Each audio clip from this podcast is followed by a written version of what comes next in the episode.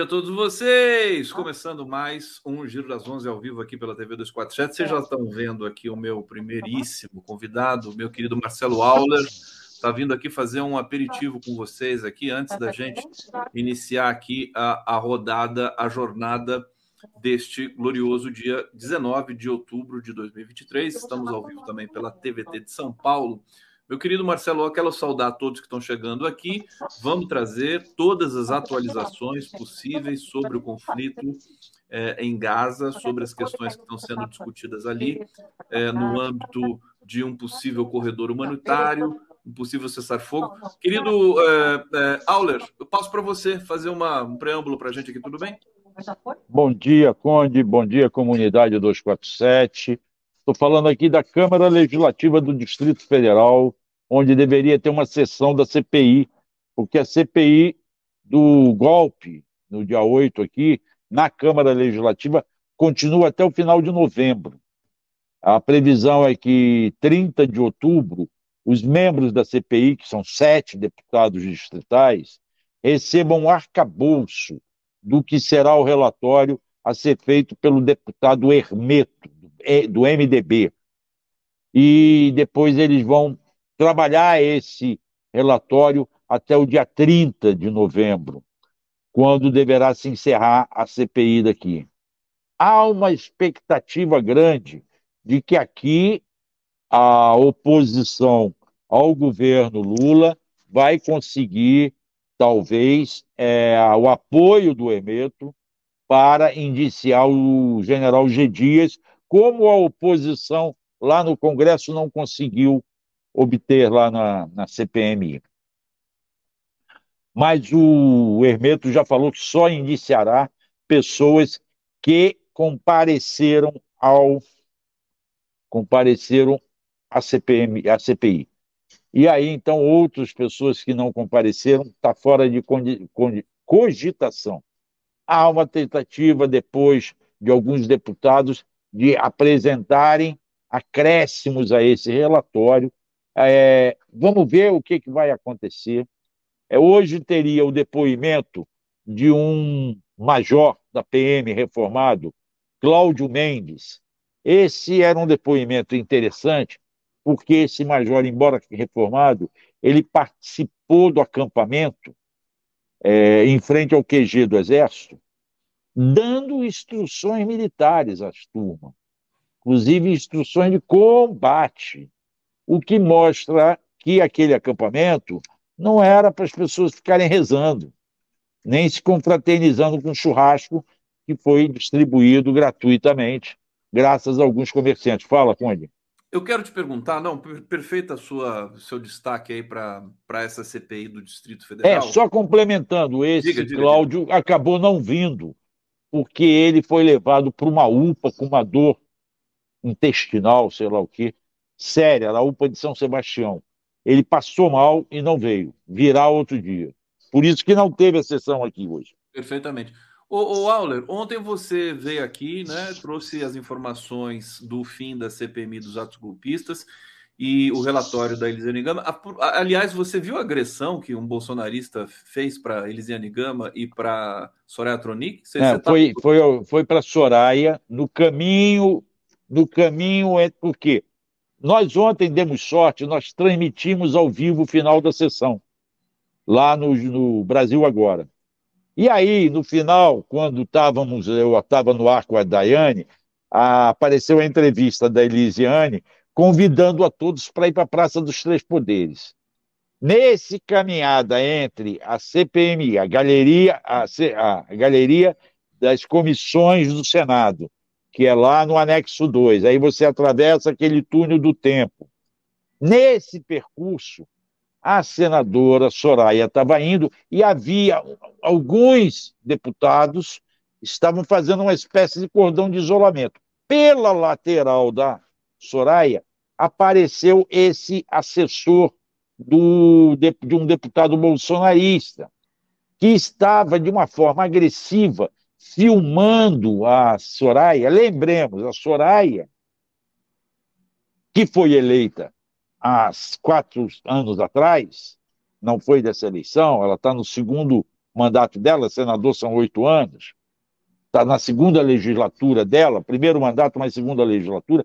A Soraya foi eleita pelo bolsonarismo. Ela era bolsonarista. A partir da pandemia, ela mudou de posição. É por isso que causa e, tanto ódio no, no É, e aí o cara estava cobrando e falando isso. Aí o deputado Rogério Correia estava vendo essa agressão do cara, foi dar um tapa no, no celular da, do cara. E o celular acabou batendo na cabeça da Soraya. E o cara correu. E aí foi aquela corre, corre. Mas pegaram o cara. Agora, é, cenas, vai ser demitido. É, né, vai ser demitido. Cenas, cenas hilariantes aqui. Um cara correndo pelo, pelo corredor aqui do Senado, né? É, é do Senado aí ele foi para a Câmara. Ele era, ele era assessor da Câmara. O, Olha, o, tapete azul é Senado, o tapete, o tapete verde é, é Câmara. É Senado. É, esse, enfim, foi uma cena chocante. Eu acho que a Sim. senadora a senadora vai pedir, inclusive a senadora Elisiane Gama está sendo ameaçada, né? Ela pediu segurança Sim. especial para o Rodrigo Pacheco, né? Você, viu isso? Sim, pediu, pediu, porque ela vem sendo ameaçada desde anteontem, desde quando leu o relatório dela pela internet. Então, ela está printando tudo, está encaminhando tudo para a Polícia Legislativa e pediu proteção à Polícia Legislativa para ela e a família dela durante os primeiros momentos, tá? É uma situação chata. É, os bolsonaristas não gostaram. Né? O relatório é forte. Agora, toda a direita critica esse relatório. Aqui mesmo, o pastor Daniel Castro, que é a direita aqui na Câmara Legislativa, estava ainda há pouco criticando esse relatório, dizendo que não tem substância, que indiciou o Bolsonaro sem que o Bolsonaro fosse chamado, que não pode acontecer isso. Precisa lembrar que é propósito o indiciamento. Agora, o direito à defesa acontece quando a pessoa é denunciada. Agora, Auler, deixa, deixa eu, eu quero pedir uma análise para você, porque eu achei o relatório maravilhoso. eu achei ótimo. É, eu não consegui ler tudo ainda, né? É, não, não li, não. Evidente, são 1.300 e poucas páginas, mas, assim, é. em linhas gerais, me pareceu corajoso e me pareceu que é, é, é aquele relatório que é, consolida a, a, a, a, ideia de que o Bolsonaro é o grande articulador de todo de tudo que aconteceu, né, de toda a tentativa de golpe. A coisa está sendo construída assim gradualmente, acho que com muita, com muita robustez. Agora, o que, que você acha que vai acontecer com esse relatório? Vai para o Ministério Público e eles vão apresentar a denúncia, mas Algum, vocês têm que levar em conta o seguinte: muita coisa ali já está sendo aprofundado e talvez esteja até mais adiantado pela Polícia Federal. Entende? O envolvimento do Bolsonaro nisso tudo vem sendo investigado nos inquéritos do, que o, presididos pelo Alexandre de Moraes há mais tempo. É, eles devem ter lá a quebra do sigilo bancário do Bolsonaro, que a CPMI queria fazer e não foi votada. Eles vão estão ouvindo o Bolsonaro, ora por interrogatório da Polícia Federal, ora, agora o último, ele não foi lá falar, ele preferiu mandar por escrito. Então, eles vão ter. Eu acho que esta história ainda vai render muito. Faço votos que não tenha anistia, sem anistia, e que os militares que se envolveram nisso porque não adianta você dizer, por exemplo, ah, não, acampamento não tinha nada, acampamento era um pessoal pacífico. Não era, esse major, Cláudio Mendes, estava lá treinando as pessoas. Havia os tais, os tais kid pretos, que eram oficiais do exército, que trabalhavam... Balaclavas, né?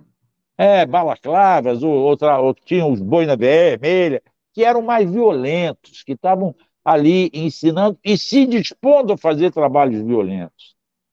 Havia turma que estava preparando os, os dispositivos para explodir o caminhão, bomba.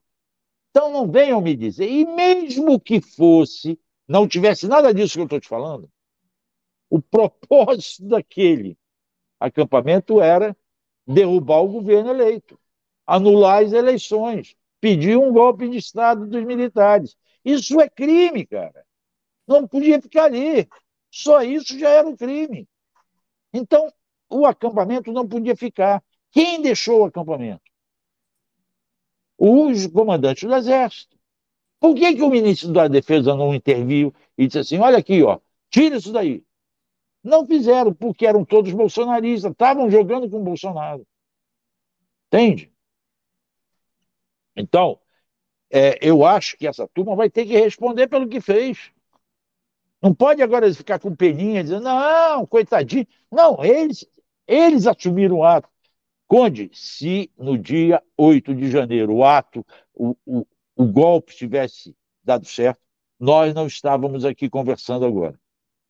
Certamente. É, não, a, gente, a, gente, às vezes perde, o Marcelo, a, a, a, dimensão do que aconteceu, né? É, foi, foi muito grave. É, é, como é como Palestina, né? Como, como que está acontecendo ali no, no, no, Oriente Médio. É muito mais grave do que faz imaginar a cobertura é, dos, dos, nossos veículos aqui, que são muito, né? Eles são, são muito porosos, né? O, o para a gente hum. encerrar aqui sua participação, é, eu, eu, você me contou aqui no bastidor o seguinte: para quem que vai esse relatório? Não vai para. É, é, esse relatório vai para o Ministério Público Federal. E lembrando que quem está cuidando desses inquéritos no Ministério Público Federal é o subprocurador Carlos Frederico. Entende? Já há um, um, um procurador designado no caso, tá? É, tem um termo que eles usam, é natural, não é o natural, é. Bom, prevento. Já há um, um procurador prevento, que já está cuidando desses casos. Foi quem assinou as denúncias contra aqueles 1.200 que foram presos. Então, esse caso, hoje, nenhum dessas pessoas do relatório da Elisiane Gama tem direito a foro especial. Elas não ocupam mais cargo elas não ocupam lugar no poder. Então, ela não, eles vão ser julgados no Supremo, e essa é uma reclamação que eles fazem, por uma conexão que tem com os outros inquéritos que já estavam lá. Mas eles reclamam disso porque, sendo julgados no. E a OAB está reclamando também. Sendo julgados no Supremo, acaba o poder, o direito de recurso deles, de um duplo, triplo julgamento. Se você fosse julgado na primeira instância, você depois teria recurso ao tribunal e depois, se o tribunal não te atendesse, você ainda teria recurso especial ao STJ e, por fim, ainda ao Supremo. Essa é a questão. Marcelo Auler, deixa eu, deixa eu te agradecer muito aqui, generosamente. Tua convidada chegou? chegou, meu, minha convidada chegou, e você é meu convidado especial também. É, Para fazer essa transição, eu vou colocar aqui cenas da invasão, ocupação, ocupação, invasão dos uh, judeus americanos no Capitólio ontem nos Estados Unidos, que foi uma cena absolutamente é, impressionante e que teve repercussão zero aqui na cena brasileira e acho que na Mundial também. A gente vai ver a Bárbara Caramuru vai comentar isso também. Obrigado, Marcelo Aula. Bom trabalho aí para você. Um beijo para vocês. Até a próxima. Até mais.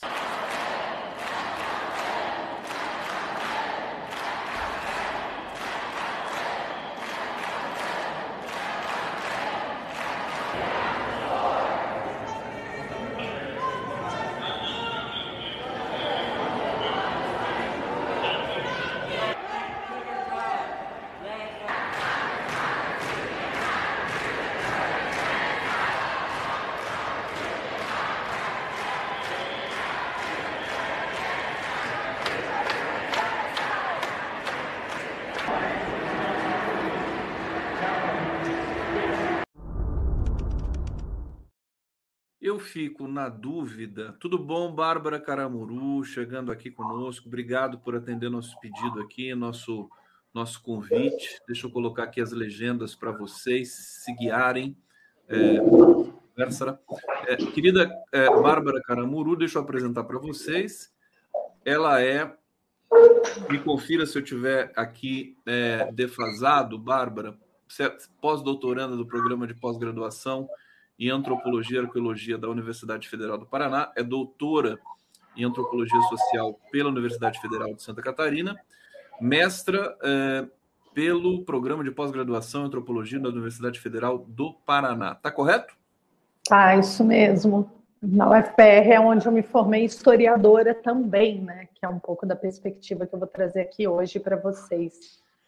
A Bárbara pesquisa Palestina há muito tempo, a gente já conversou há um bom tempo atrás, é, e nós vamos aqui ter informações de primeiríssima mão com relação ao que está ocorrendo ali. Eu queria começar, Bárbara, pedindo para você comentar justamente essa, essas imagens que a gente colocou aqui é, dos judeus americanos né, ali indo para o Capitólio pedindo cessar fogo. É, uhum. Nós também vimos a visita do Biden ontem para o, o Netanyahu em Tel Aviv, uma, um bate-volta que ele fez ali em Israel. E fica uma pergunta no ar, pelo menos para mim, que é o seguinte: afinal de contas, os judeus americanos estão contra é, esse processo de esmagamento, genocídio, ou eles estão querendo, estão argumentando dentro do, da, do, do, da questão do Netanyahu dessa autodefesa de Israel, que eles têm o direito de fazer essa autodefesa. Bárbara Caramuru. Então, vamos lá. Primeiro, agradecer, Conde, pelo convite, por estar mais uma vez aqui no teu canal, participando, podendo contribuir né, com um pouco da minha formação para tentar nortear as pessoas nesse período que é tão conturbado né, para a gente é, compreender a situação na Palestina. É, já vou direto à tua pergunta. Bem, é, o que a gente tem que diferenciar, é sempre onde eu acabo retomando, é pensar o que é o projeto sionista, posso explicar mais amplamente depois, para quem quiser, mas entender que o judaísmo é uma religião, né? então, é, inclusive que engloba distintas etnias, grupos é, políticos distintos, mas uma religião como, enfim, né? como qualquer outra. E dentro do judaísmo, é, nós vamos ter é, vários movimentos políticos é, completamente diferenciados. Um deles é o sionismo, que é um movimento político que surgiu lá no século XIX ainda, por uma vertente de, de judeus europeus, é, foi encabeçado pelo Theodor Herzl, com a ideia de criar um Estado nacional judeu na região. Então, as coisas, muitas vezes, parecem misturar um pouquinho, e mistura, de fato, um pouco a religião, às vezes ela parece como um meio justificador, muitas vezes. Mas a situação da Palestina, eu tenho reiterado há muito tempo, é uma situação de conflito de terras, né, de disputa por terra, de ocupação de terra, e entendendo essa pluralidade dentro da própria religião judaica, é normal que existam grupos que são contra, inclusive, esse uso do argumento religioso, né, esse uso político do argumento religioso para cometer genocídio. Então, é, muitos, assim, é muito famoso é, as fotos, às vezes aparecem vídeos dos judeus ultra-ortodoxos se manifestando na Palestina contra a ocupação israelense. É um grupo que, via de regra, se coloca é, contrário à, à atuação do governo de Israel. Outro grupo que é bastante conhecido também é o Jews for Peace, que é Judeus pela Paz que é um grupo super aliado da causa palestina, um grupo que faz denúncia dos massacres, do genocídio, da ocupação, dos assentamentos legais, de todas as violações de crimes de guerra, e não só crimes de guerra, né, mas os crimes é, internacionais dentro do direito humanitário que o Estado de Israel vem cometendo há décadas, só é, olhar as resoluções da ONU, né, uma centena de resoluções. É, sugerindo punições ou retratações, enfim, do, do Estado de Israel.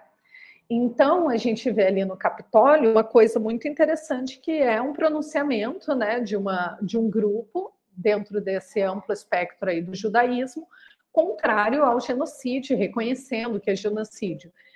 Claro que quando nós temos grupos judeus apoiando a causa palestina, as coisas é, se tornam muito mais é, claras, assim, eu acho, de essa separação de que não é uma questão religiosa, né, não é um problema religioso, e também é o reconhecimento de um grupo que historicamente foi perseguido, sofreu, né, é, com o Holocausto, e um grupo religioso, assim, que, que tem um peso, assim, é, político histórico também muito grande, então ter esse apoio é sempre muito bem-vindo, né?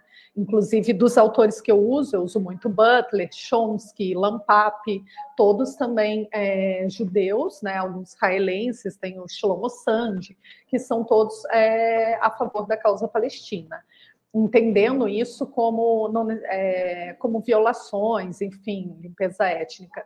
E aí, por outro lado, a gente tem, historicamente, o Estado, né? E a gente tem que separar também essa ideia das pessoas e do Estado, né? Porque o Estado não representa necessariamente a todos os americanos. Né? A gente sabe muito bem disso, o vídeo movimento Black Lives Matter, né? É muito recente, de 2020. E o Biden, eh, como governador dos Estados Unidos, é um apoiador é, um grande aliado, maior aliado do Benjamin Netanyahu, do primeiro-ministro israelense. E essa coalizão Estados Unidos-Israel, ela vem desde a origem, da, desde a criação desse Estado pela ONU em 1947, que o, a criação desse Estado de Israel foi apoiado, foi chancelado, né, é, tanto por, pelos Estados Unidos quanto pela União Soviética, e teve, inclusive, o voto de Minerva do Oswaldo Aranha, que é brasileiro, né? Então, é, desde sua origem, o Estado de Israel é tido como um polo de influência dos Estados Unidos na região do Oriente Médio, um polo estratégico. É por isso que a gente vê esse apoio bélico tão grande, né? É isso. É por isso que a gente vê esse esforço né, a, a, do, do presidente estadunidense, Joe Biden, em atender as demandas é, ali de Netanyahu. Muita gente dizendo ainda que Biden está ali é, emparedado pelos seus financiadores de campanha, é, que são judeus americanos, que financiam em grande medida o Partido Democrata. Agora, eu fiquei muito impressionado, Bárbara, queria que você desenvolvesse um pouco com a gente aqui. Você, no teu artigo na Carta Capital, belíssimo artigo, aliás, que você divide com uma colega pesquisadora aqui, deixa eu citar o nome dela, é a, a Helena Manfrinato, né? Um artigo na Isso. Carta Capital. Estamos há 76 anos esperando relatos palestinos sobre a ofensiva do Hamas. E você dá, vocês colocam ali um, um, uma introdução de que antes desse dia 7 de outubro houve uma, uma, um aumento das violências dos israelenses para com os palestinos, né? Inclusive na uhum. questão de, de, como é que é o nome da mesquita lá que é, é importante para eles? Alaxa. Alaxa. é, explica para gente o que, que aconteceu, né? Que pode ter sido, dentre outros fatores, o gatilho para esse ataque do Hamas que desencadeou esse processo todo. Uhum. Então vamos lá, Conde, deixa eu tentar ser objetiva. Os acadêmicos têm uma dificuldade, às vezes, falar pouco. é, o ataque em agora, né, essa, esse movimento que a gente vê assim na nossa leitura, é uma reação. Qual que é o contexto que ele aconteceu? Então lá, quem quiser acesso ao artigo, saiu também a matéria no Le Monde Diplomatie na semana há dois dias, desculpa. Também uma, uma algo parecido com isso, o mesmo tom da nossa análise, que é pensar que, tendo em vista que esse é um processo de colonização e disputa territorial da terra, é, sucessivamente houve, assim, ao longo de, do, de 76 anos, no mínimo, né, é, houve diversas agressões às pessoas palestinas em toda a região da Palestina, seja Palestina ocupada, Cisjordânia ou Gaza. Aí a questão é que a gente tem que pensar que a gente está vivendo um momento de ascenso da violência, né? um ápice de violência, de enfrentamento também. E aí, por que, que eu faço essa leitura? Porque tem lá, o projeto colonial começou no início do século XX. É, eu estou na clínica, tá, gente? Meu filho faz terapia de manhã, então se tiver muito barulho de criança, vocês me chamam que eu tento fechar ali. Você está é... em casa com a gente aqui, viu, Bárbara? Tá ótimo, tem que adaptar né, as demandas maternas à vida profissional, enfim. É, durante todo esse período, então, desde ali do, do, início do século XX, foram sucessivas as agressões aos palestinos. A gente tem uns marcos assim de genocídio, de limpeza étnica é, dentro dos padrões do direito internacional a partir ali de 48, com o massacre de Deir Yassin, que foi um vilarejo. Depois teve a expulsão dos palestinos na Nakba, que foi em 1948, onde expulsaram 850 mil palestinos. Aí teve um outro ascenso em 67, que expulsaram mais 400 mil, além dos mortos, né? Expulsaram mais 400 mil refugiados. Esse todo desses dois momentos soma hoje quase 6 milhões de refugiados, segundo a ONU. E em 73 teve o Yom Kippur, que foi o feriado judeu, onde teve um ataque ali dos aliados árabes da região a Israel durante o feriado. Então, muitas pessoas na narrativa, eu explico isso porque no nosso artigo aparece o Yom Kippur, e a gente estava nesse período desse feriado de novo, e eu gostaria que vocês entendessem que, além desses sucessivos, eu estou dando aqui os fatos que foram considerados guerra, entre aspas, eu não uso esse termo, que eu acho que a limpeza étnica não tem é, simetria de poder, não existem dois estados soberanos para a gente chamar isso de guerra, mas então, eu citei para vocês os momentos assim de ápice, mas o, cotidianamente a violência, eu uso o termo do BNB, a necropolítica, opera é, na Palestina. E eu falo isso para vocês porque o que aconteceu pré-7 de outubro foi que estava num feriado judeu dentro de Israel. E nesses feriados eu estive ano passado na Palestina, né? E também estive durante períodos. É, eu estava nesse mesmo período na Palestina no ano passado. Então, eu peguei esses feriados lá e o que, que acontece durante os feriados? A violência é escalonada pela extrema, é, pelos extremistas israelenses, extrema-direita, os extremistas, eles oportunizam os feriados para agredir palestinos. Além da agressão toda cotidiana, dos checkpoints, dos assassinatos, são cotidianos, tá? Queria reiterar isso, que às vezes fica muito deslocado. Ah, tá acontecendo agora em Gaza. Não, gente, acontece todo dia, tá? E Inclusive, nesse período agora de feriado, que vem desde lá do Ano Novo Judeu, teve o feriado Sukkot, que foi agora, acho que dia 3 de outubro, foi o mais recente, mas que vinha de comemorações desde setembro. Então, já vinha ali um período de acúmulo de agressões. Em outubro, houve três assassinatos dentro da Cisjordânia, é, as pessoas afirmam que houve mais assassinatos dentro de Jerusalém. Eu não consegui a fonte desses assassinatos, porque eu não falo árabe, assim, eu não leio em árabe, então tenho uma dificuldade de acessar também as coisas. Embora eu tenha confirmado dois, dois pelo menos na Cisjordânia, sim, de criança, inclusive, uma, um adolescente, enfim. É, e aí, com esses assassinatos, as coisas costumam é, ter uma reação, uma proporção de reação maior, e dia 3 de outubro, salvo engano, 3, 4, fecharam a entrada da Mesquita Al-Aqsa. Para quem não conhece de nome, a Al-Aqsa é aquela mesquita que a gente falou, o Domo de Ouro, aquela mesquita central em Jerusalém, que fica ao lado do Muro das Lamentações, e é uma das mesquitas principais dentro do Islã. É, a gente tem que lembrar que antes de orar, inclusive virado no início do Islã, não se orava virado para Meca, mas virado para Jerusalém. Então essa mesquita ela ocupa um lugar assim central na religiosidade muçulmana, mas também um lugar central na resistência palestina, porque ela é o grande símbolo, ela é belíssima, uma coisa suntuosa, assim maravilhosa.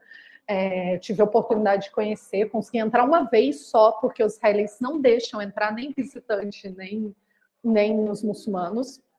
E consegui apenas uma entrada nos 40 dias quase que eu tive lá, mas é uma coisa maravilhosa e tem esse, essa simbologia muito forte, Alax. Deixa eu só tirar uma dúvida. Essa mesquita é, é dividida, digamos assim, entre palestinos e israelenses? Do, do simbologia, na simbologia dela, não. Não. O que não. acontece é que a esplanada das mesquitas, que a gente fala, porque a gente pensa que é só uma mesquita, mas tem a Alaxa e do lado tem uma mesquita anexa, por isso que a gente fala em esplanada das mesquitas. E tem um grande, é, uma grande praça onde fica essa mesquita, gigantesca, porque, por exemplo, no, no Ramadã, é, vão milhares de muçulmanos visitar a mesquita. Normalmente é outro momento, Ramadã e Anakba, onde tem ataques a civis palestinos e mortes, etc., por parte dos israelenses extremistas. E aí eu estou falando de exército e, e, população, tá? E aí o que aconteceu? Nesse período ali, prévio ao, ao Hamas, ali, a reação do Hamas, foram, foi invadida, foi trancado um dos portões de acesso. Por que, que te falo isso? Porque a Al-Aqsa, é cercada, os portões, ela tem acho que quatro portões de acesso, e eles são é, militarizados pelo exército israelense. Então você não entra na mesquita sem que o exército te libere. Eu fui barrada duas vezes. É, inclusive, existem várias estratégias ali, as mulheres me ensinaram estratégias, eu falo isso na minha tese, né? Para que eu pudesse entrar na mesquita, eu entrei como muçulmana na mesquita, e não sou muçulmana, enfim, aí aparece ela. E aí a curiosidade é que aqui, do lado da mesquita, esse muro é o Muro das Lamentações. Então, eles compartilham um espaço muito pequeno. E a igreja ali do onde está o corpo de Jesus, a igreja do Santo Sepulcro, também é do ladinho. Então, ali não eu não sei dizer se aquela torre é da igreja, daí vocês me desculpem, não sei reconhecer a igreja, mas é um do lado do outro. Então tem um super controle para você entrar no, no Muro das Lamentações, é muito mais fácil, mas é controle igual ao de aeroporto, assim. É, você passa por detector de metal, enfim. É, o negócio é bem tenso. E aí o que eles fizeram nessa prévia? Eles fecharam ah, uma das entradas da mesquita e 500 colonos judeus israelenses entraram dentro da mesquita para ali, né, tumultuar, profanar o lugar sagrado. Eles entraram na esplanada, tá? É, então, nessa praça.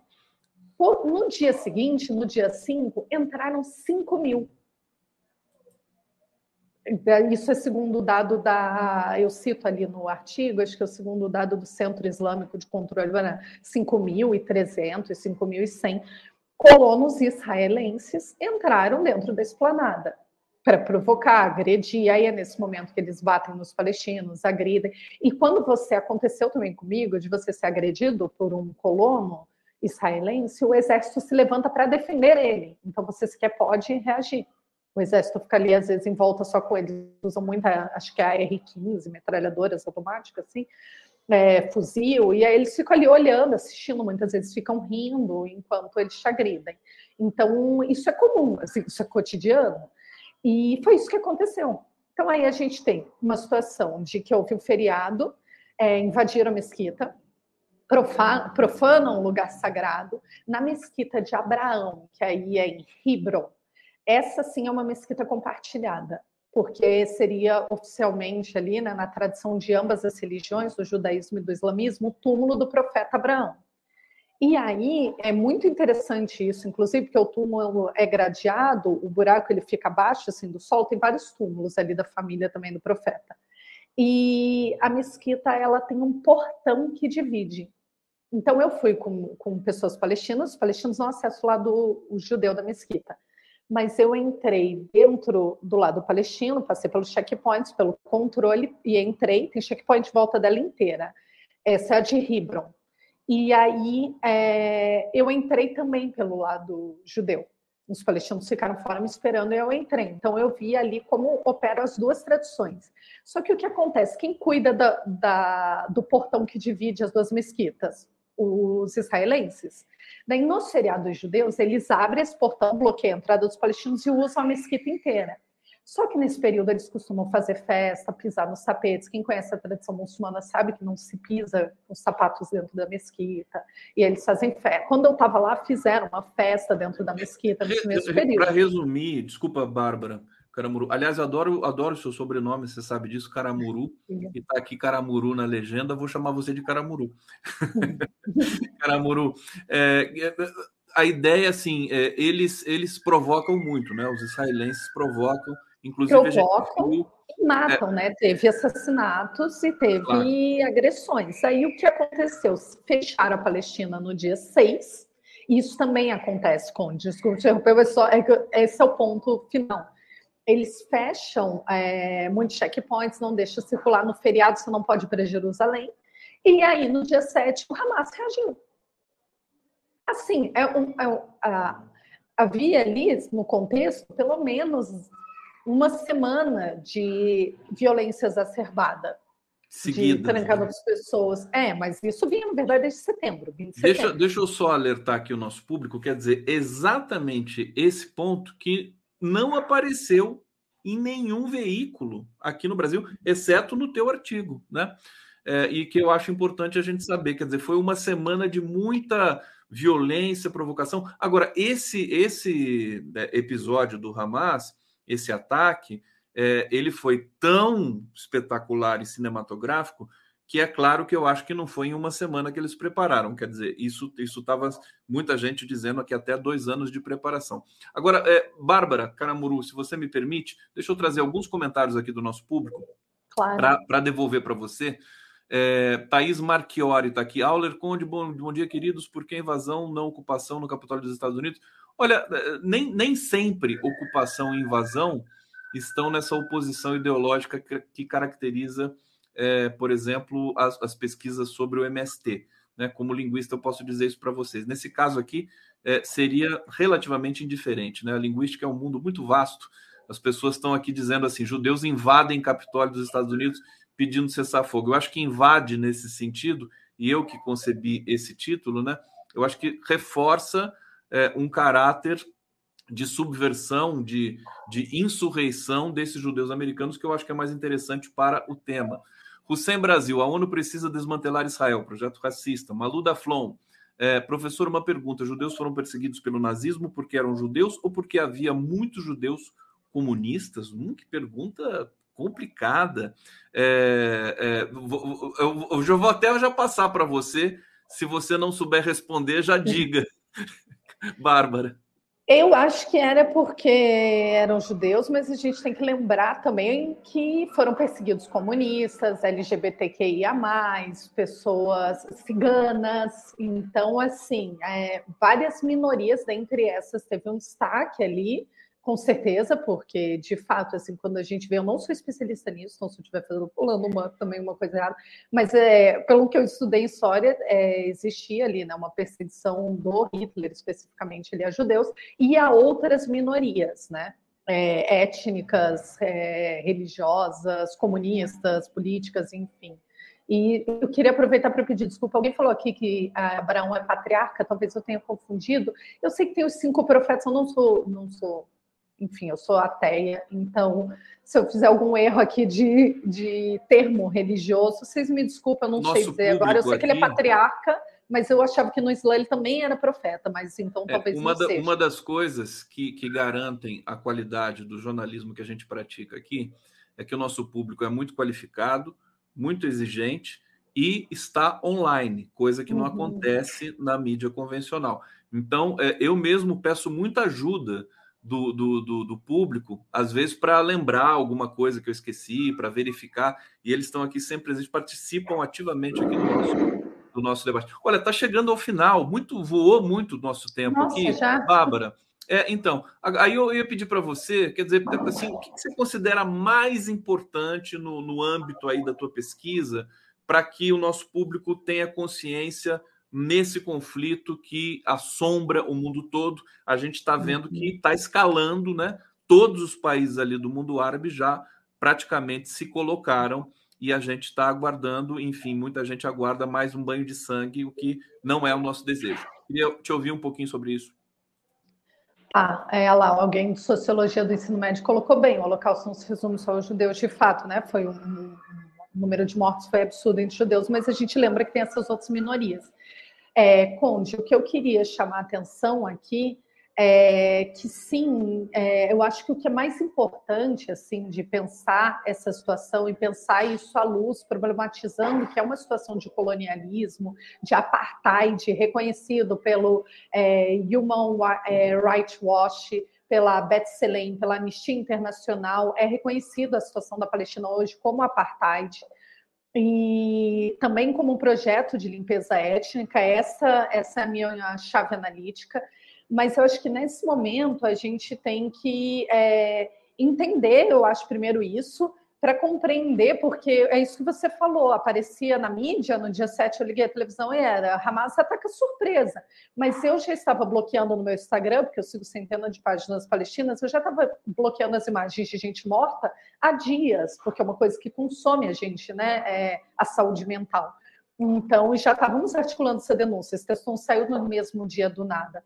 Então, assim, é, chamar atenção. Ontem houve um bombardeio no hospital. Eu estou em contato com uma pessoa dentro de Gaza e a situação em Gaza está. É, é um massacre, é um genocídio, limpeza étnica, um, um, ato genocida, um crime internacional. Eu acho que isso Não há dúvidas que as pessoas falam, está adotando lado ou não. Não, é só ler o direito internacional. Eu tenho um artigo que, com o professor Fábio Sarrat, que revisa a legislação do direito internacional sobre genocídio, crime de guerra, indico.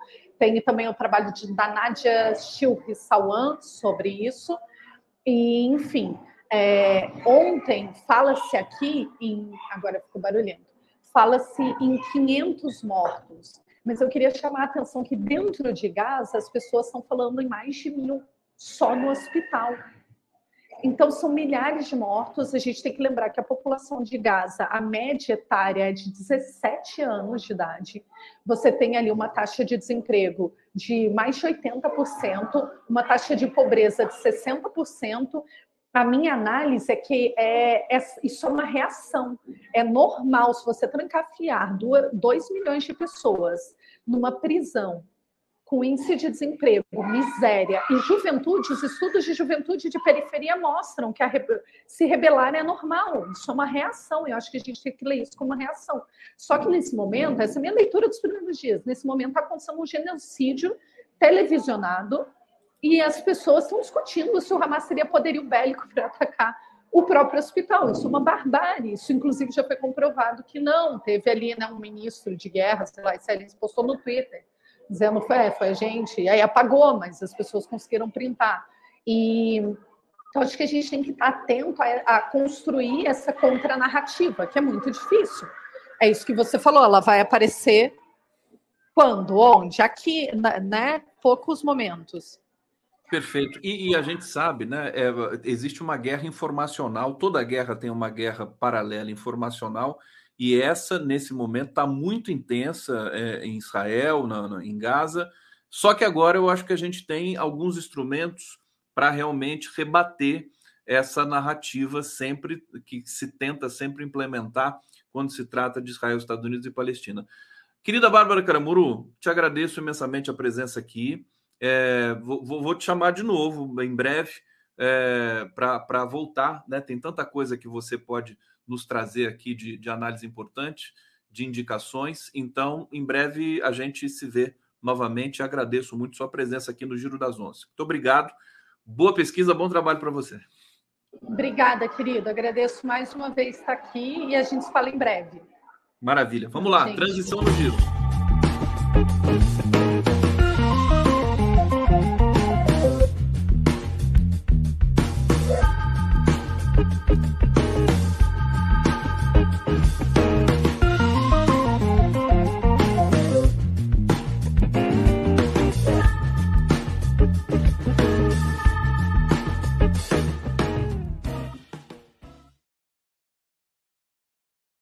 Miguel Paiva chegando aqui no Giro das Onze. O pessoal gostou muito da Bárbara aqui, hein? Ela ainda está aqui no, no bastidor. Deixa esse recado para ela, todo mundo aqui elogiando muito no bate-papo. Realmente ela foi muito muito didática, né? Explicando uh, coisas que a gente não sabe, né? O, o Miguel, por exemplo, muito essa bom, história. Muito bom. É. Essa história da, das agressões né, de Israel antes do, do, do, do ataque do Hamas nós não ficamos sabendo, simplesmente. É, eu vi algumas coisas antes que estavam cimentando lá os, os, os, os, postos artesianos dos colonos e não sei o quê, umas coisas assim eu vi isoladamente Sim. antes de acontecer, mas só quem, quem acompanha um pouco, né, quem se interessa, porque era uma informação completamente é, é, negada pela, pela imprensa oficial, então ninguém sabia. Aí fica parecendo realmente. Eu não estou tirando a gravidade do, do, do, ataque, não, mas que Israel já devia saber, eu acho, pessoalmente. E interessado. Miguel, claro. É, vamos, vamos falar um pouco desse, dessa questão, depois eu quero falar um pouco também da, do fim da CPMI dos atos golpistas, do relatório da senadora Elisiane Gama. Mas antes, é, queria trazer com você aqui a questão dessa violência bárbara, para fazer, não fazer trocadilho com a nossa convidada anterior, essa violência terrível que está é, graçando ali pela faixa de Gaza. Você já foi para Israel? Você viajou muito? Não, não, Israel não, não fui, não. Não foi. Eu teria até, teria até bastante curiosidade de ir lá não pelo aspecto religioso, porque eu não tenho, apesar de ter nascido católico e ter sido criado até 14, 15 anos é, é, católico, é, e, e, temente a Deus, né, digamos assim, eu era bem temente mesmo, entendeu? E. Mas não, mas não tem. Eu tenho curiosidade pelo local mesmo, que é, um, é uma região linda do mundo, entendeu? E, e eu teria interesse histórico em, em ir a Israel. Mas é, nunca fui. Inclusive, inclusive é, trazendo um pouco até para o seu ofício, né, é, de excelência que são as charges, Israel e, e todo, todo esse universo, eles são temas de chargistas do mundo todo inclusive do nosso querido Latuf, que praticamente tem uma, né, um, um, trabalho específico sobre isso. É, e, e, e, é, um, é um, um terreno em que não dá para você ter muito humor, né? É mais denúncia mesmo, né, Miguel? É complicado, é essa, essa área, essa área do, do, do holocausto, do nazismo, o próprio nazismo, a gente tem uma, um certo pudor de falar e, a, e, existe um patrulhamento muito grande quando você usa suástica, quando você e evidentemente que sempre denunciando, jamais enaltecendo, não há dúvida, é, a posição nossa é muito clara, apesar de que tem gente que usa enaltecendo mas é muito é muito delicado porque engraçado os judeus são dos maiores humoristas do mundo. Os judeus americanos são humoristas o extraordinários. é conhecidíssimo é, é, é, extraordinário é extraordinário. É sempre assim é o, é, o, é o mentor de todos os humoristas entendeu? Eles têm uma autocrítica muito grande o que os torna é, mais contundentes e mais é, é, é fantásticos em relação ao humor e, ao mesmo tempo, você não pode falar muito sobre isso. Entendeu? Ah, parece, parece que é aquela. É, você sendo judeu, ok. Parece pode, que só sendo... o judeu pode fazer o humor judaico. Exatamente. Então, mas tudo bem, é, dá para a gente viver tranquilamente sem, sem isso. E, a, e sobra um espaço, a prova é agora. A gente tem feito é, é, coisas, eu principalmente tenho feito coisas que podem não ser é, contundentemente contra Israel, contra o governo de Israel, principalmente, não tenho nada contra o povo, é, contra o governo de Israel, que a gente sabe que é um governo de direita, que é um governo com tendências é, é, fascistas grandes, entendeu? A gente critica e a gente, eu sou pela paz, entendeu? Agora, que é evidente que está havendo um, um, um genocídio em, em, em Gaza, é evidente.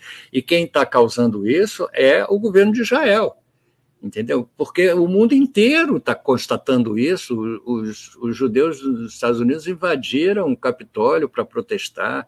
Tem protesto no mundo inteiro, quer dizer, então não é uma invenção é, é, particular de alguém que se incomodou com isso. Não, há uma reação no, no mundo. E Israel não conseguiu, a, até agora, provar que não foi ele que, que acertou a bomba no. É, sobre, sobre essa questão do hospital, é, o Reino Unido e os Estados Unidos é, é, disseram que iam fazer uma investigação independente e tudo mais, o que, o que cá para nós é, parece uma piada de mau gosto. Né? Exatamente. Como é que Reino Unido e Estados Unidos vão fazer uma investigação independente sobre aquilo lá. E assim, ninguém engoliu a história de Israel de que eles não têm nada a ver com aquele. Com não, e, e, o, próprio, o próprio Reino Unido falar isso, os Estados Unidos, já é uma demonstração de que pela, a coisa não está muito clara, entendeu? Exatamente. É. é. Miguel Paiva, deixa eu ir para o bate-papo aqui. Tem muitas mensagens aqui que acumularam. Deixa eu, deixa eu dar uma é, é, lida aqui para todo mundo. Hussein Brasil, Oswaldo Aranha denunciou no voto que foi arranjo. É mesmo? Não sabia disso. Você tem o trecho do voto aí do Oswaldo Aranha, meu querido Hussein? Israel é um projeto fascista colonialista, basta. Ele diz: sionistas exercem entendem, entendem apenas a força, basta. É, qual a frequência que Israel profana templos? É, duas mesquitas na esplanada, Al-Aqsa e Domo da Rocha. É, nossa, só dá o Hussein aqui. O Hussein é o Hussein, é o Hussein, tudo bem. Ele está bem informado. É. Um Israel é, é capanga de grileiros e poceiros europeus. Israel comete todos os crimes da Convenção de Genebra. É, Abraão é o primeiro profeta patriarca para as três religiões. Tá aí, finalmente aparece alguém que não é o Hussein aqui. É. Thaís Marchiori, Palestina Livre, tá pedindo aqui, se é manifestando. Todos, quer, todos queremos. Paulo, né? Paulo Tomás. Eu achei estranha a manchete da Carta Capital depois do ataque, ecoando a possibilidade de dúvida do, ao autor do ataque. Ingenuidade na edição, talvez. Eu não diria isso, eu diria que existe é, é, é tanta desinformação, né? Que às vezes você tem que tomar atitude, falar, vamos aguardar, né? Mas assim, sabe, é, é muita é muita é muito escárnio, né? Israel chegar aqui e falar assim: não, nós não temos nada a ver com isso. Isso aqui foi do, do da jihad islâmica. É. Bom, tá aqui tá lido sua mensagem. A Malu da Flon está dizendo: vocês viram a comissária irlandesa chegando em Israel, dizendo aos passageiros: We are approaching Palestine. É, deixa eu ver se eu entendi aqui. É, a comissária da, irlandesa dizendo em Israel que estavam chegando na Palestina. É, é, na é Palestina. É. Eu não sei se ela se enganou ou se ela estava passando uma mensagem. Eu não vi, é... É, mas, mas ela está correta, né? Porque tá aquele território é da Palestina. agora, eu queria só refletir aqui sobre o que o Hussein falou, que quando Israel foi criado, de, de, depois da guerra, e deveria também ter sido criado o Estado palestino, mas quando Israel foi criado, era um Estado com tendências socialistas, trabalhistas, que é, é, dava muita importância aos kibbutz, aquela, aquela nova maneira de, de, de, de, educar a população e tudo mais. Quer dizer, havia um projeto é, interessante, pelo menos, entendeu? Que foi sufocado pelos sionistas, foi sufocado pelos, pela turma que acabou é, é, é, dando no, no Netanyahu e sua, e sua gente, eles foram assassinados, eles foram executados. Então é, é, preciso entender a história como ela é, entendeu? A história é cheia de surpresas e cheia de meandros e de vielas e de becos sem saída, entendeu? É, eu me lembro. Mas a história não perdoa. A gente não pode não esquecer. perdoa. É. E eu acho, viu, o, Miguel, que a, a, a despeito de toda forçação de barra, das mídias internacionais é, e, em especial, da brasileira. Ontem eu estava falando o seguinte: quer dizer, o, o Netanyahu e os, os é, o, a, o, setorial lá de comunicação do, do exército israelense acha que uh, o mundo todo é a Rede Globo, né? Porque eles falam assim, né? Não, não fomos nós, achando que todo mundo vai engolir facinho, assim, que nem a Globo engole, né? Para a Globo, foi a jihad, né? Não, e eles ficaram, eu percebi ontem, eles ficaram, ou não sei se foi ontem ou anteontem que deram a manchete, ficaram com a manchete que Israel disse que foi a jihad islâmica durante horas na Globo News ali embaixo. O que, que acontece quando você, pelo menos, bota em dúvida a manchete, né? Claro. É, ele ficou com aquilo ali marcado eu, eu, não sei se é intencional ou se é um descuido esperto, entendeu? O que, é, mas ficou horas aquilo ali, entendeu? Você acaba toda hora olhando aquilo, você passa a acreditar né, no que você está lendo, entendeu? A informação hoje em dia é feita disso, da insistência. O desmentido vai para página 9 lá embaixo, entendeu? É, eles fazem isso no maior descaramento, mas assim, hoje nós temos redes sociais, para o bem ou para o mal. Eu tenho dito aqui o seguinte: você tem problema de discurso de ódio, você tem problema de aparelhamento das redes, né, da extrema-direita tomar posse das redes sociais, do, de todas as big techs serem estadunidenses, né? O, o Facebook ele censura a defesa da Palestina, está censurando. Eu estou sentindo o, isso na pele. O Facebook é, é, é uma, uma, big tech reacionária. A gente conhece a história aí da, da, daquela, daquela do, do Brexit, da eleição do Trump, da eleição do Bolsonaro, tudo. Eles trabalharam para isso e é permitido, né? E foi permitido. Agora, o comentário, Miguel, queria saber o que você pensa. A despeito de tudo isso, de toda essas, essa, é, é, essa forçação de barra, né? essa, essa coisa de tentar é, empurrar uma narrativa forceps né? para a população, hoje com as redes sociais já não dá muito certo. Você vê que as populações do mundo todo estão se manifestando pró-Palestina, acho que nunca na história é, e, e, e, a situação está muito tensa. Você tem é, o Irã é, expulsando o embaixador de Israel, você tem embaixadas incendiadas. Eu estou com imagens aqui é, absolutamente é, impressionantes, né? E a manifestação, o povo na rua no mundo todo defendendo a Palestina e denunciando o apartheid, o racismo do Estado de Israel. É, isso é um momento único, né? Eu acho. O que, que você acha? É, eu estou achando que a gente ainda está muito mal acostumado, ainda está condicionado e viciado no, no, poder que a imprensa antiga tinha, né? A imprensa, a imprensa chamada imprensa é, que você chama de cativeiro, mas eu vou além disso. Eu acho que é a imprensa que existia, a imprensa que era capaz de, de imprimir seus jornais, que tinha dinheiro para isso. Hoje, hoje com a rede social você abre mão disso, você informa e todas as pessoas têm a possibilidade e o direito de, de serem informadas por aquilo. Então, é uma coisa que pode ser, pode pulverizar um pouco a informação, mas ao mesmo tempo é mais democrática. Você realmente tem onde se informar. Você faz uma filtragem pessoal sua e acaba chegando a uma, a uma conclusão. Mas não é mais tão fácil enganar todo mundo o tempo todo como eles faziam, entendeu? Então, você tem como, por exemplo, o celular virou um, um, um olhar é, testemunhal e revelador no mundo inteiro. Você filma qualquer coisa e você coloca nas redes sociais qualquer coisa e ela é, ela é espalhada, qualquer coisa. Até ela ser censurada leva um certo tempo e você faz um print, você vê, você espalha. É, então é muito difícil você controlar a informação hoje.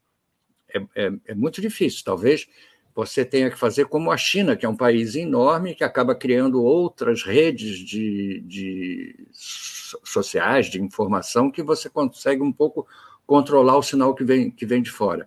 Mas é uma coisa que requer muita tecnologia, muito dinheiro e muita determinação também, entendeu? E aqui não é o caso, você está numa guerra, numa guerra a informação circula essa a, a, denúncia de que a, aquela, aquele filme que a Globo logo replicou da, do momento que o hospital explodiu, que depois o New York Times, o, o repórter do New York Times revelou que havia uma discrepância ali de, de horário, Israel tirou logo do ar. Quer dizer, então é, é complicado, porque o mundo inteiro hoje fiscaliza. Não, e eu acho o seguinte: os jornalistas, né? O, aqueles que são trabalhadores da informação, para por assim dizer, eles deveriam se, se reciclar e entender que eles têm de apurar essas situações nas próprias redes, não só naquele sisteminha antigo que o cara liga. Você sabe como é que as, as agências de checagem checam se uma informação está correta ou não, o, o, o Miguel? Eu vou te contar. Como é, que, como é que eles checam? Por exemplo, tá lá assim: ah, o, o é, é, assessor do Bolsonaro diz é, que Bolsonaro reconheceu que ele comandou o, o, os atos golpistas.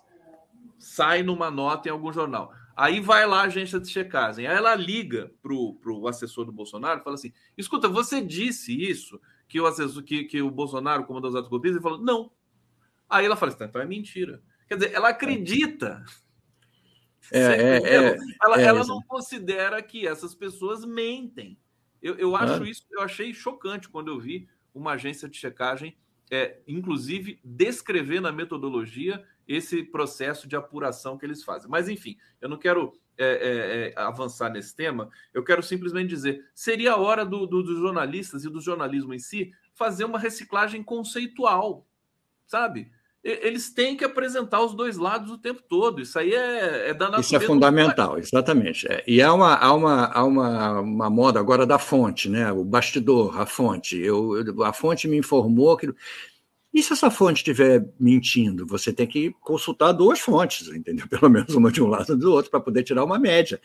E confrontar com a sua capacidade de, de informação também, de se informar não só no que a fonte diz eu, eu sei, antigamente, nos, nos primórdios do jornalismo que eu fazia, inclusive do jornalismo televisivo, quando eu comecei, com Fernando Barbosa Lima. É, você viveu tudo, né? É, há, muito, há muitos anos atrás, com o Fernando, é, a gente tinha uma.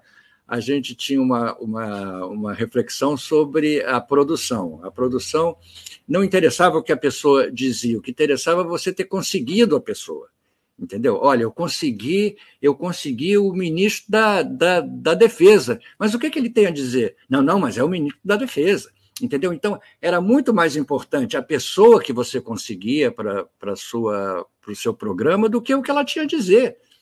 Entendeu? Então, é, é, é engraçado porque a notícia em si é, ela, ela tem esse tom espetacular, mas ela perdeu, como você mesmo, mesmo disse, o conceito. Você precisa entender o, o que, por que essa coisa aconteceu para poder no, noticiar com, com qualidade, senão você vai apenas ser um reprodutor de informação, que você, você não precisa da, da, da TV, do jornal, você liga a internet e você fica sabendo de tudo.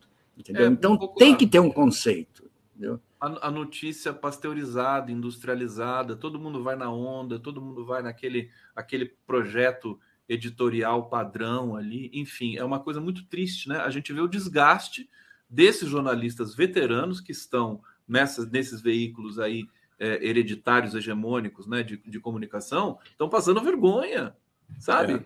Que eles sequer eles, eles compram a tese de Israel dos Estados Unidos assim com a maior tranquilidade e acabam é, sendo taxados como genocidas também, jornalistas que defendem genocídio. É, agora ficou difícil, né? Agora ficou difícil com essa, com essa rejeição de, dos Estados Unidos ontem, com esse veto de, dos Estados Unidos ontem, a imprensa foi praticamente unânime, tirando, tirando o, o, o YouTube do, daquele jornalista de direita, como é o nome dele, que é, foi do Estadão, o, Augusto Nunes, tirando, tirando o YouTube do Augusto Nunes, Augusto Nunes disse que os Estados Unidos salvaram Israel é, da, da proposta de Lula, entendeu? Mas a, a imprensa foi unânime em dizer, escuta, agora ficou feio para os Estados Unidos, porque os Estados Aliás, Unidos assumem. E vitória diplomática do Brasil na ONU. É. Daqui a pouco a gente fala sobre isso. Deixa eu, deixa eu trazer aqui. Ana Sueli Baldas está aqui colaborando conosco. Muito obrigado. Regina Líssima está aqui. Bom dia, Conde Miguel. Relatório CPMI Brasil sem anistia, hashtag sem anistia. Eu acho que esse relatório não vai voar pena de general nesse relatório, vai. Na, na, no encaminhamento da, do Ministério é, Público. É, é. O Sem Brasil, a ONU criou um projeto de invasão, terra sem dono. Paulo Tomás, Aqui na cidade, 10 mil habitantes que eu moro, é assim: o secretário o vereador inventa qualquer besteira para justificar um abuso, aí todo mundo que já apoia a gestão sai repetindo como uma nova verdade. É isso. Mas isso foi desde sempre, né? Que é, que é, que é, que é assim, né? É, o veículo mudou, mas, a, mas a, o comportamento foi sempre o esse. O comportamento é esse. É, é. O comportamento é esse. Obrigado, Paulo. É, Fernando Bai, medo, a retaliação do capitalismo judaico é brutal.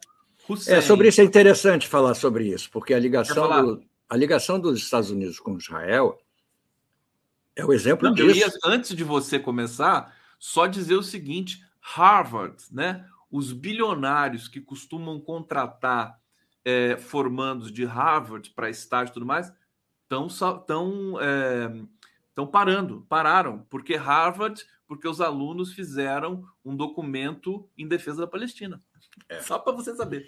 É, você vê, o, o, o capitalismo é, é, juntou é, é, Israel e os Estados Unidos, seja qual for o presidente. Você, o presidente muda, mas a, a, a relação dos Estados Unidos com Israel continua sempre igual. Há uma tradição histórica, há uma tradição capitalista mesmo dessa, dessa relação, entendeu? Agora, você pode exemplificar da maneira mais, mais rasteira possível, dizendo todos aqueles mísseis que Israel lança no, no Domo de Ferro, protegendo Israel, que protegeu de uma maneira meio complicada dessa vez, né? todos são americanos. Entendeu? Então, é, é o, que, o que os Estados Unidos estão fornecendo de dinheiro para Israel, agora, principalmente na, na guerra, é uma coisa enorme. E interessa aos Estados Unidos, interessa a Israel, interessa a todo mundo manter aquela estrutura é, como está ali, e interessa eliminar o problema, como aqui aos ricos interessa eliminar os pobres, em Israel interessa eliminar os palestinos. Todo mundo está sempre interessado em eliminar os mais fracos, entendeu? Porque para abrir é, o campo de poder, é, de vaidade, de poder, de ideologia, de, de destruição o máximo possível, entendeu? Isso está ficando cada dia mais claro, essa descrença é, na capacidade que a humanidade tem Hoje eu li um meme do, eu não sei se era do, do sensacionalista, que dizia: a humanidade não deu certo, segundo mesmo a própria humanidade.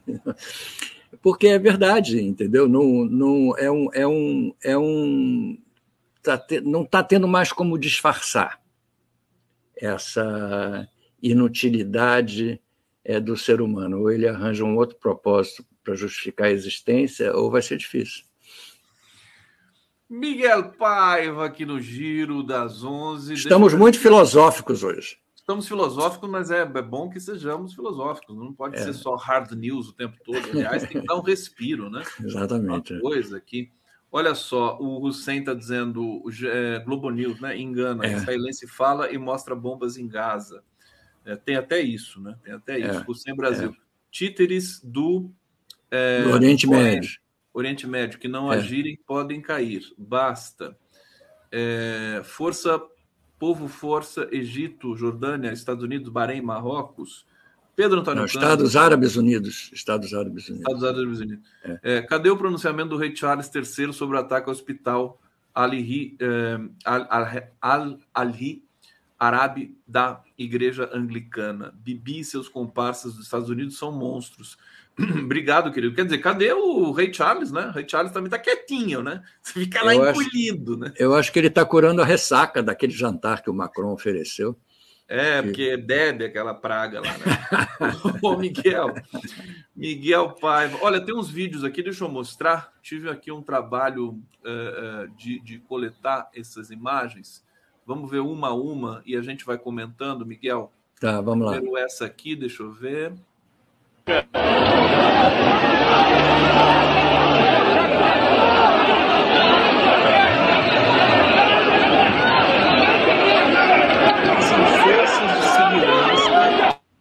da Jordânia, forças Isso foi na Jordânia? Jordânia? Tentando impedir fúria de multidão que tenta invadir a embaixada de Israel. Se eu não me engano, depois disso aqui, a embaixada foi incendiada. Quer dizer, é. essas imagens nós não vemos na mídia industrial brasileira. Está aqui, é, impressionante. Vimos do, as do Líbano ontem. O Líbano, o, o, ontem ou anteontem, o Líbano também teve um quebra-pau danado de manhã. É, cedo. essa aqui agora, quer ver? Essa aqui, está correta aqui analisando, manifestantes invadem a embaixada de Israel no Egito.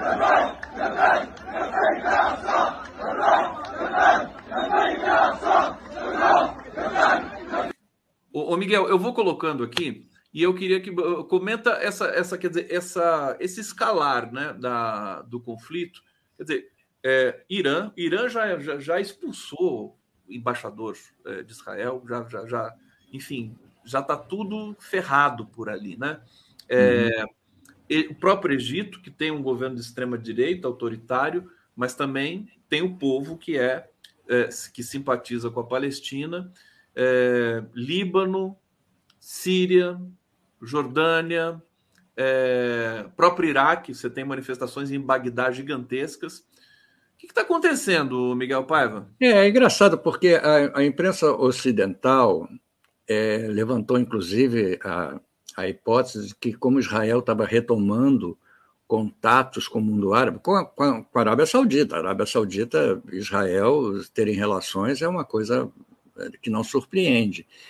Sem levar em consideração a intenção dessa, dessa relação retomada entre Israel e Arábia Saudita. Estavam dizendo que isso é, é, é que o mundo árabe se revoltou contra essa aliança, por isso esses atentados, tudo. Eles, eles, eles têm uma capacidade de inventar é, é, justificativa e esquecem o conceito, como a gente falou, o conceito histórico de cada, de cada país. Isso aqui tem um significado muito forte, o povo na rua. Quer dizer, não, você não tem como enganar essa gente toda, vai enganar esse povo todo. Por que, que, por que, que o povo de Israel não está na rua defendendo a, o Netanyahu? Porque não tem o que defender.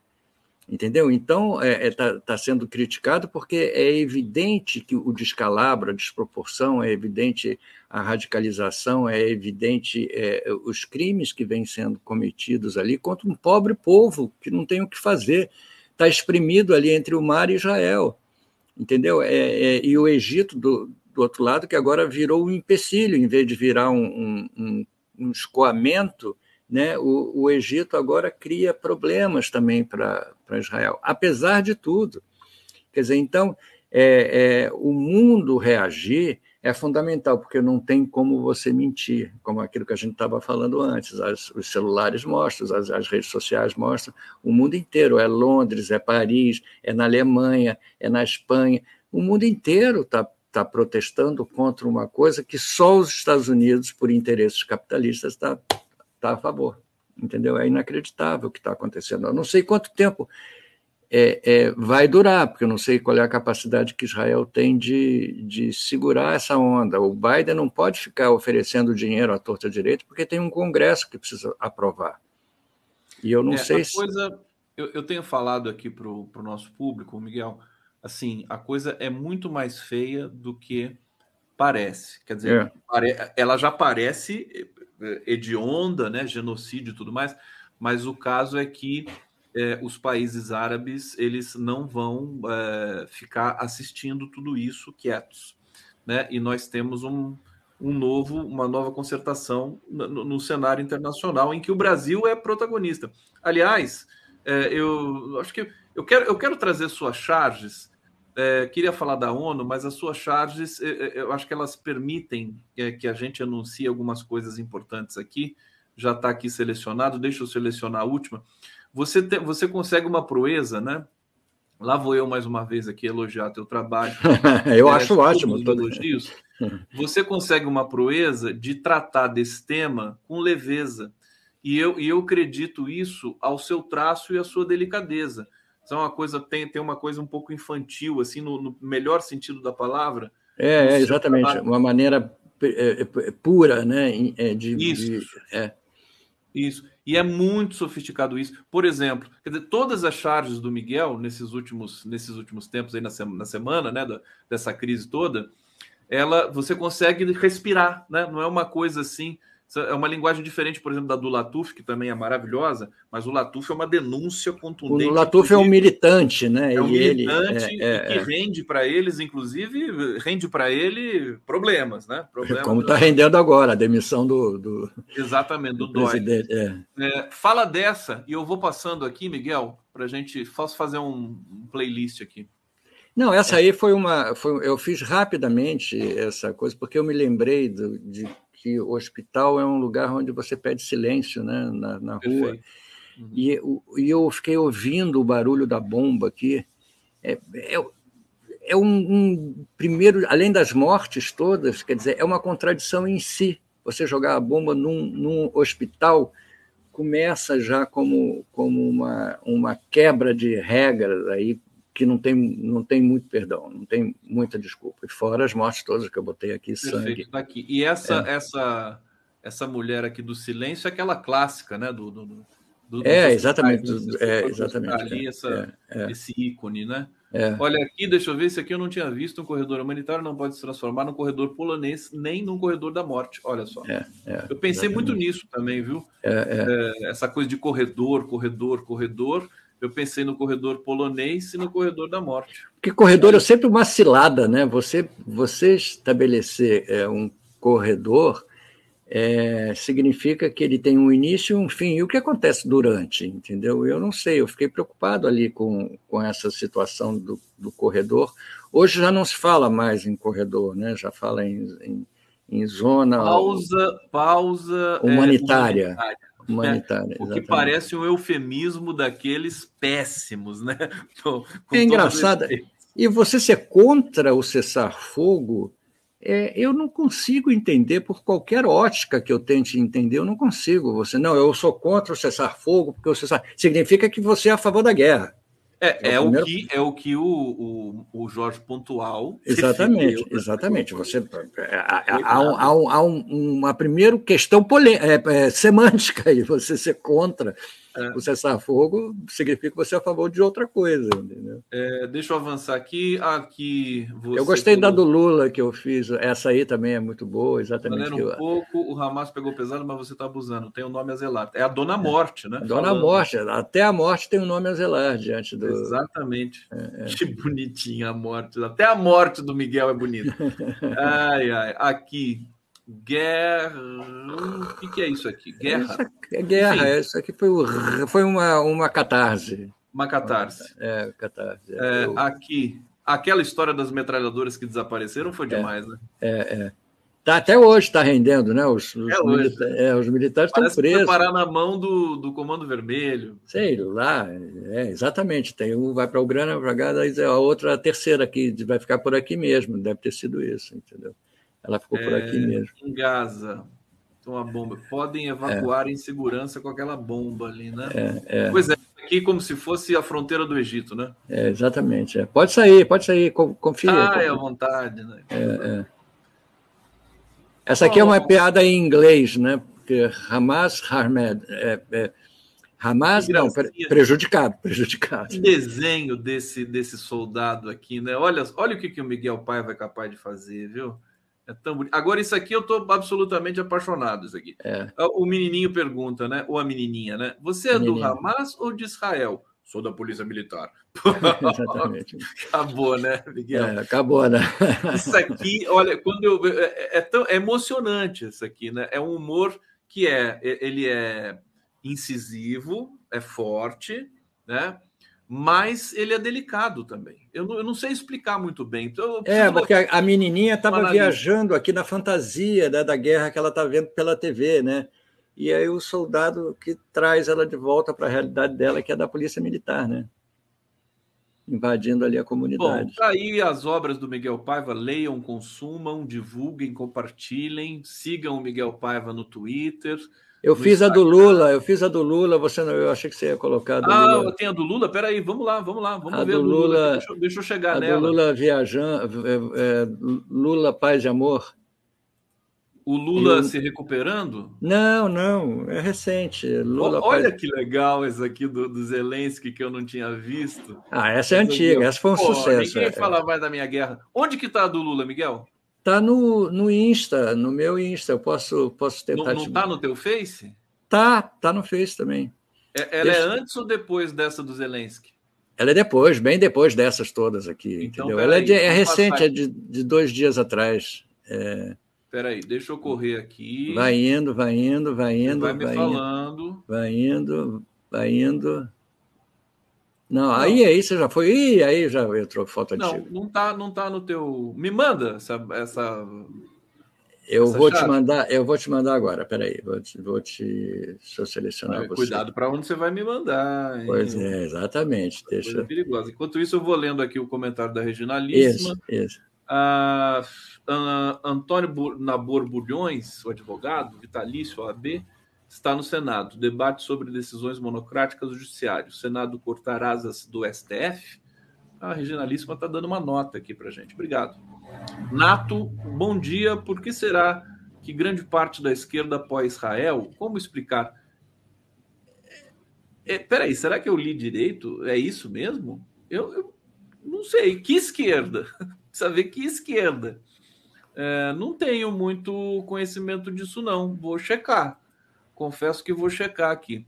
Reginalíssima, proposta do senador Amin, revisão do artigo é, 93 da Caixa da Constituição Federal algo já disciplinado no CPC. É, Malu da Flon, deixa eu traduzir charge do corredor para o inglês? Deixa. Ela quer tra traduzir a sua claro. charge. Pode traduzir, Malu, mas manda para mim. Eu mando para o Miguel. Pode traduzir é... à vontade. Paulo Tomás, o Ministério da Saúde adverte ouvir o que Augusto Nunes tem a dizer causa câncer. É, mandou para mim? Aí, manda aí no seu, no seu WhatsApp. Espera aí. Tem uma. Vou... Tem... Deixa eu baixar e vou, e vou mostrar aqui pelo por outro recurso aqui do aplicativo que fica melhor para o público ver. Só um segundo, estou colocando aqui no sistema. Essa, essa aqui, o, o que, que é essa aqui? Essa é de, é de hoje. O Bolso, é Bolsonaro hoje? indiciado, foi indiciado. É, alguém com poder de veto, quer dizer, ele está se referindo ah, ao tá. poder de veto para vetarem Todo estrupiado. O... Ele, por que de chinelo, tudo de isso? chinelo, ele adora um chinelo. Ele gosta de chinelo, né? Gosta, gosta. Ah, é verdade, ele tirou uma foto de chinelo uma vez lá. É. E essa aqui. Essa é a, do, é que eu falei, é do. É o Lula Paz e Amor, Benja. Liga o domo de ferro rápido. Liga o domo de ferro. O Lula assusta pela, pela capacidade que ele tem de mobilizar. É, o que o Brasil está fazendo no Conselho de Segurança da ONU é sem precedentes. Ele, é. ele, ele, ele, conseguiu 12 votos de 15, duas abstenções, e o canalha dos Estados Unidos foi lá e vetou, porque não quer que o é. Brasil assuma esse protagonismo, né, o Miguel? E é impressionante, porque já estabeleceu essa imagem, né? Tá. O Brasil já é voltou ao, ao, mundo e já é isso. Quer dizer, tanto é que foi chamado agora para essa esse encontro que vai ter no Cairo para discutir a questão lá, entendeu? Eles, eles acham, apesar do Moro achar que não, eles acham importante e relevante a participação do, do Brasil como, como opinião, como economia, como população, como tudo. O ex-presidente francês, o Sarkozy, diz que a ONU está absolutamente descredibilizada e que a figura que tem credibilidade hoje no mundo se chama Luiz Inácio Lula da Silva. Mas é verdade, Conde. Você é verdade. consegue, você consegue imaginar outra pessoa que tenha essa essa imagem, que lute pela paz e não tem. Não tem, apesar da, da, da Catanhede insistir que o Lula só está fazendo isso porque tem interesse em ganhar o Prêmio Nobel da Paz, ela repete isso todo dia. Todo dia ela diz isso. Aí ele diz assim, mas ele cometeu duas derrapadas contra a é, Ucrânia. É, ah, isso é Eliana, Eliane Catanheiro falou. A Eliane, você sabe que essas figuras folclóricas do nosso jornalismo, é, embora a gente, enfim, abomine, critique e tudo mais, eu tenho até um carinho assim por eles todos, viu? Sabe a coisa assim? Não, sabe aquela lógico, coisa? É. Não, eu não tenho. Não, deixa a Eliane lá, afinal de contas, né? Nunca dá certo o que ela quer. É. O Jorge Pontual, apesar de ter sido meu colega de colégio, mais velho do que eu, mas era meu colega de colégio, eu fiquei realmente muito indignado com a opinião dele. Eu Não, sempre. Alguém, alguém tem que avisar o Jorge Pontual, falar, meu querido, né? A coisa mas, de amizade, né? Falou, para. Mas eu, eu acho que já avisaram, já, já avisaram, já é. avisaram. Não pode Enfim. continuar nessa vibração é. terrível, nessa frequência. Miguel Paiva, muito obrigado. É, saudações Beijo. aí ao nosso querido cão, né? O Joca. Está lá embaixo almoçando. Cão, o dog francês do Miguel Paiva. Ele fica todo feliz quando fala do Joca. É, Corra para os braços do Joca e a gente segue aqui, transição no giro. Obrigado, Miguel. Valeu, gente. Tchau, tchau.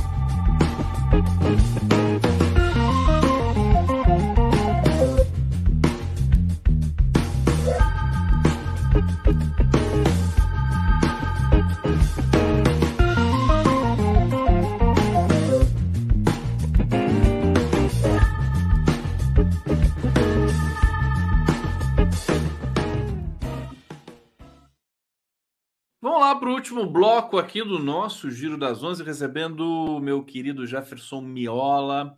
Miola, que sempre está muito atento com as questões no Brasil, do cenário político de Brasília, em especial dos militares, mas com essa questão uh, em Gaza, né, ficou impossível de você não tratar desse tema, né, uh, Jefferson? Praticamente full time, né? As pessoas estão falando disso o tempo todo, então vamos escutar Queremos muito escutar você sobre uh, esses, esses detalhes aí, esse, uh, esse aumento de tensão né, muito forte ali, você está acompanhando manifestações no mundo inteiro, governos já emitindo, enfim, expulsando embaixadores e tudo mais, né? É, faz um, um, preâmbulo, um balanço para a gente inicial da questão da, ali do cerco a Gaza, essa desumanidade que a gente assiste ao vivo e a cores. Jefferson Miola. Opa, bom dia, Gustavo. Tem sido é, é, é, um, um, duas semanas, digamos, bastante críticas, dramáticas, né? Nós estamos é, é, assistindo é uma espécie assim de hoje até mesmo tem um, artigo do Eugênio Busti na no Estadão em que ele fala sobre a guerra como um espetáculo. Então, na verdade, tem assim, uma grande mobilização né, da opinião publicada, né, um magnetismo que é exercido, que tem um certo componente né, que é tipicamente humano, de se entreter é, com a tragédia, com a desgraceira, é, com é, o espalhafatoso. Né? Então a, a, guerra tem esse componente. A guerra não, me recuso a chamar de guerra, acho que nós estamos diante de um genocídio. Né? Mas então, é, é, esta tragédia genocida que acontece em Gaza, ela tem esse componente subjetivo, não é quando na verdade nós estamos diante da seguramente da maior tragédia eh, do século XXI. E a partir do dia de ontem, né, com o posicionamento do presidente dos Estados Unidos, eh, que tem uma lógica o, a decisão que ele toma e também tem uma lógica eh, o veto que os Estados Unidos eh, eh, estabeleceram em relação à proposta de resolução apresentada pelo Brasil no Conselho de Segurança da ONU. Aquilo não foge, digamos, a uma racionalidade em relação ao posicionamento dos Estados Unidos no sistema mundial, num contexto em, de uma erosão do próprio domínio imperial e unipolar do mundo. Né? Nós estamos vendo um processo de transição décadas pela frente da passagem deste, deste mundo de um domínio unipolar para um mundo, se não é multipolar, ele deixa de ser unipolar, pode ser bipolar, tripolar, mas é, é, a, o poder incontestável dos Estados Unidos ele, ele está sendo questionado. Né? Então a posição que toma é esta, ela tem dois significados do meu ponto de vista, um deles que é, é colocar os Estados Unidos no comando direto desse genocídio, né? uma vez que ele passa a se associar, endossar e dar todo o apoio, inclusive um apoio na linguagem do presidente Biden, vai ser um pacote sem precedentes que ele, de ajuda aos, a, a Israel que ele vai buscar aprovar no Congresso estadunidense, e, por outro lado, revela a escolha eh, da potência imperial em amplificar enorme e perigosamente o conflito, não só para a região, mas em escala planetária. Eh, isso tem eh, eh também dois significados, é, tanto para conversar com o público interno, olha a dramaticidade que nós temos. O Biden, o ano que vem, enfrenta a eleição com Trump e ele, com essas medidas, ele consegue se comunicar com setores da extrema-direita estadunidense, sobretudo as comunidades judaicas e, e de fundamentalismo neopentecostal, de olho, portanto, no, no, na eleição do ano que vem. E, por outro lado, é a ativação desta máquina que é o complexo bélico militar estadunidense, que é essencial né, e um fator eh, preponderante eh, no, no do, do, do, domínio capitalista mundial dos Estados Unidos. Então, acho que nós entramos numa etapa, lamentavelmente, que é uma etapa de agravamento desta realidade ao invés do seu, eh, da, sua, da sua mitigação. Jefferson Miola, deixa eu fazer uma pergunta para você, que é o seguinte: você, é, é, você, concorda que essa, esse conflito ele é, ele tem um, um, um viés que é global, né? Que é, é, é um, é um, conflito também de interesses no âmbito da, da ordem mundial que vai se desfazendo. E se sim, se você acha, se você concorda com essa leitura, é, se você acha que ela também representa, historicamente falando, né, o, a decadência final e absoluta dessa desse neoliberalismo, uh, enfim, dos Estados Unidos enquanto economia, enquanto regra, né, moral para o mundo e também dos países europeus ali que são uh, notadamente França, Alemanha, Reino Unido, é, que é uma coisa até humilhante ver a França proibindo manifestação pró-Palestina. Né? Eu queria um balanço teu sobre a conjuntura mundial global desse conflito. É, é, é pedir demais, mas vamos, vamos lá tentar arriscar. Não, eu primeiro, né, situar um pouco essas coisas. Eu acho que a gente tem que ver é, o episódio, é, é, essa agressão genocida de Israel na faixa de Gaza, ela dentro de uma perspectiva histórica. Né? Nós estamos tratando aqui eh, eh, de um eh, de uma de uma situação de, de um projeto colonial imperialista, um enclave, é, que foi criado pelas próprias Nações Unidas meados do século passado, no imediato pós-guerra, e que cumpre um, um, um, papel chave do ponto de vista da influência estadunidense naquela região e evidentemente que a partir disso também com a com a, a, a influência né, notável que o, o, os Estados Unidos exercem né, no mundo.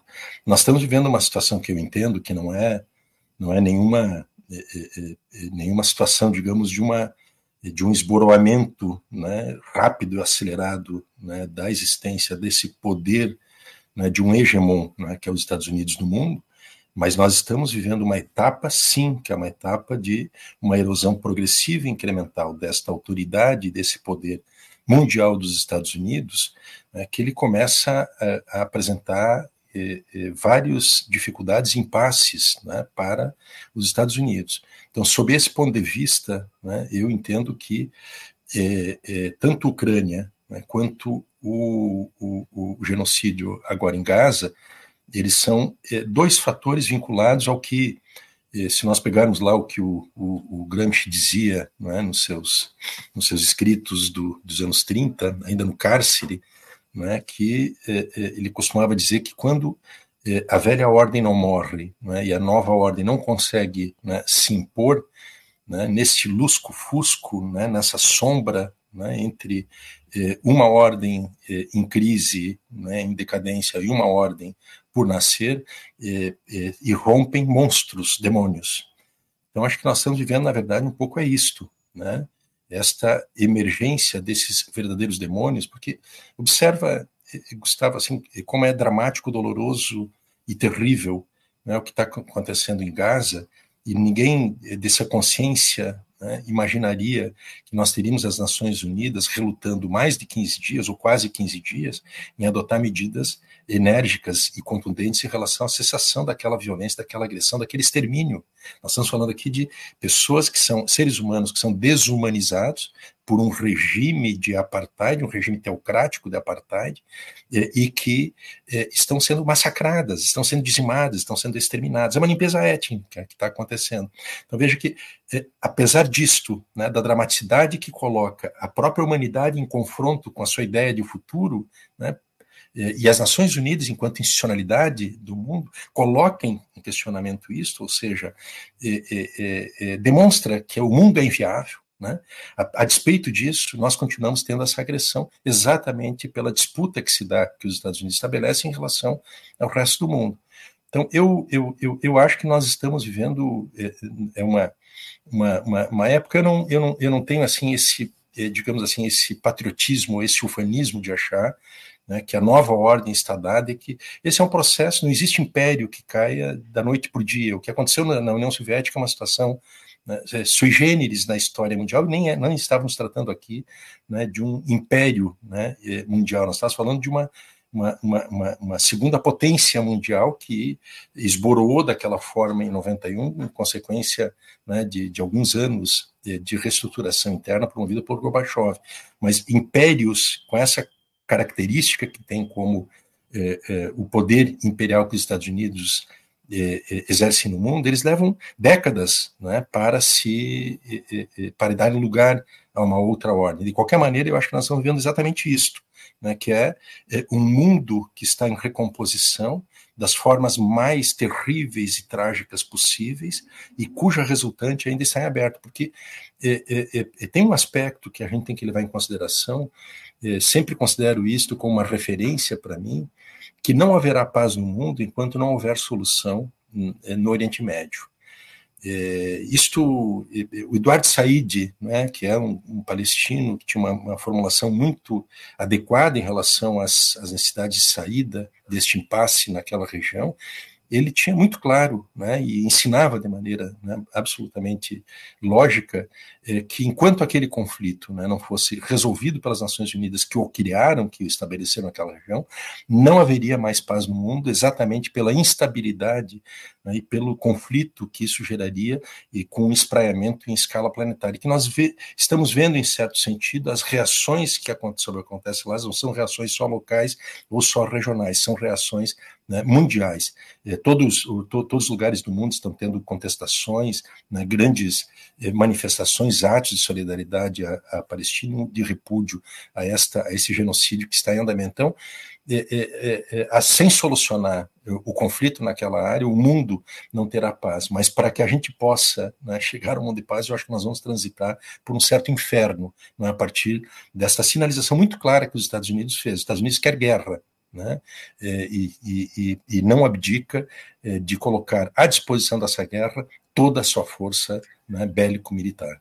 Mas você não acha, só para complementar essa reflexão, que eh, esse padrão ocidental eh, econômico, político, ele está caindo eh, em desgraça nesse momento e que, esse, e que esse conflito é uma espécie de marcador desse processo?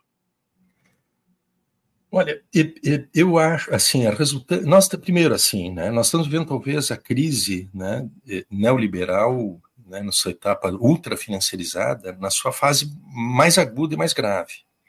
As resultantes que nós temos visto para isso, das saídas dessa crise, Gustavo, eu pelo menos não estou vendo, né, que sejam de projetos superadores do próprio neoliberalismo. Embora o liberalismo, neoliberalismo esteja em crise, isso é notável, uma crise iniciada em 2008, a gente imaginava que ela tinha passado, mas ela está longe de terminar.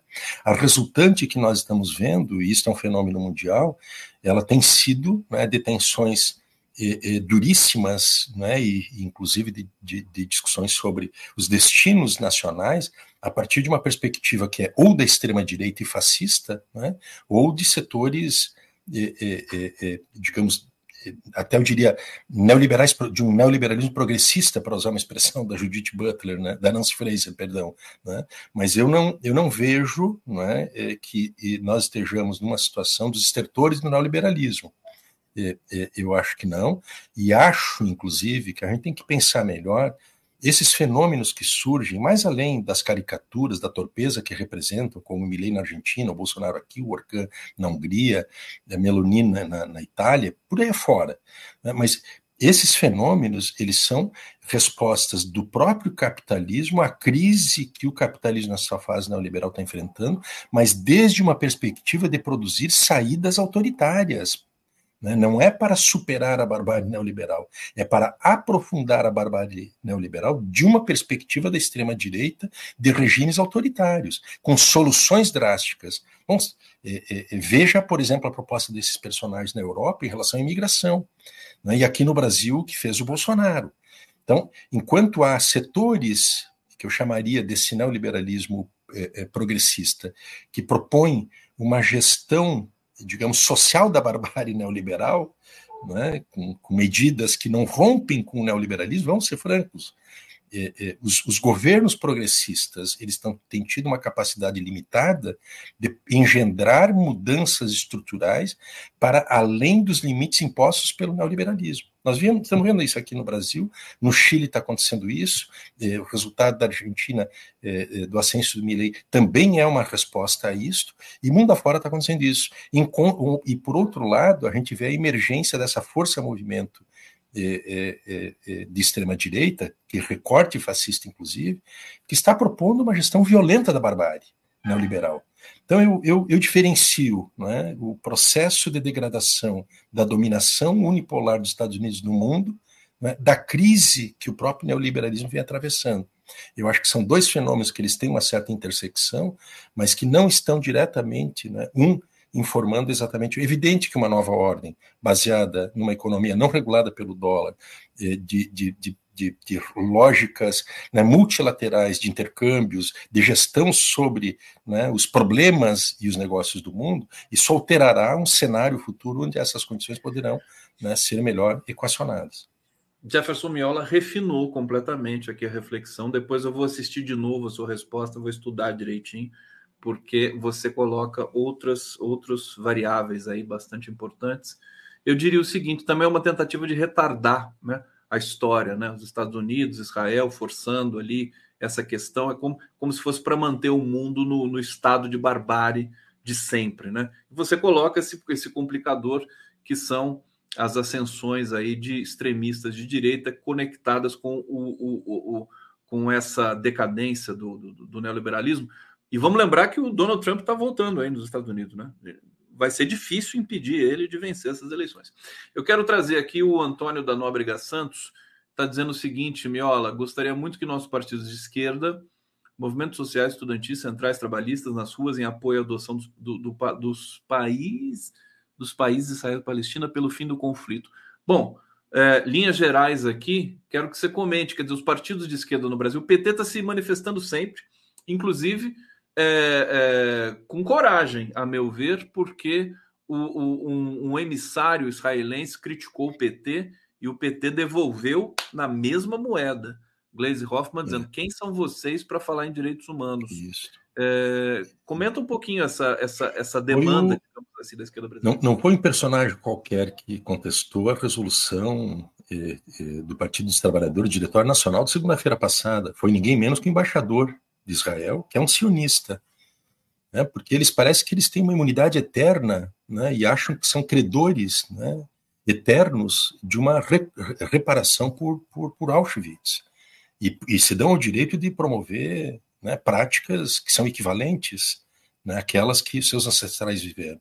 Foi uma, uma, uma atitude eh, eh, bastante correta da minha percepção da reação. Eh, o Partido dos Trabalhadores tem uma, uma, uma, no, seu, no seu estatuto, não sei se está no seu estatuto, mas tem uma formulação já desde a sua origem, nos anos 80, em 1980, muito clara sobre né, o conflito daquela região, que é, primeiro, uma divergência né, frontal em relação a esse projeto colonial e imperialista é, é, que, que, está representado em Israel, que é um reconhecimento da ideia de dois estados para dois povos, né, e de eh, construção de esforços para que os dois estados surjam e, e, coexistam em segurança. Então, não há aqui, de parte do Partido dos Trabalhadores, é nenhuma posição que eh, ofenda né, a, a, a, possa ofender a solução que foi preconizada pela ONU em 1948, quando determinou a partilha, arbitrariamente determinou a partilha da, do território palestino. Então, a, reação que o, o, o, embaixador teve ela é, é absolutamente vergonhosa, mentirosa né, inaceitável e, e teve uma resposta, na minha visão, né, muito adequada de parte da presidente do Partido dos Trabalhadores. E o que eu acho, tá, Gustavo, é que nós estamos diante de uma situação que ela, não, ela, ela eu, eu, eu, insisto num aspecto, né, que por mais que a gente entenda, né, considere inaceitável as posições que os Estados Unidos tomaram no dia de ontem, seja com a presença do Biden em Tel Aviv, seja com o seu posicionamento de vetar a resolução do Brasil no Conselho de Segurança da ONU, a gente tem que entender isso como parte de uma dinâmica concreta e real é, que ela seria esperável desta potência que tem este poder mundial. Não existe diplomacia no mundo, existe o poder dos Estados Unidos.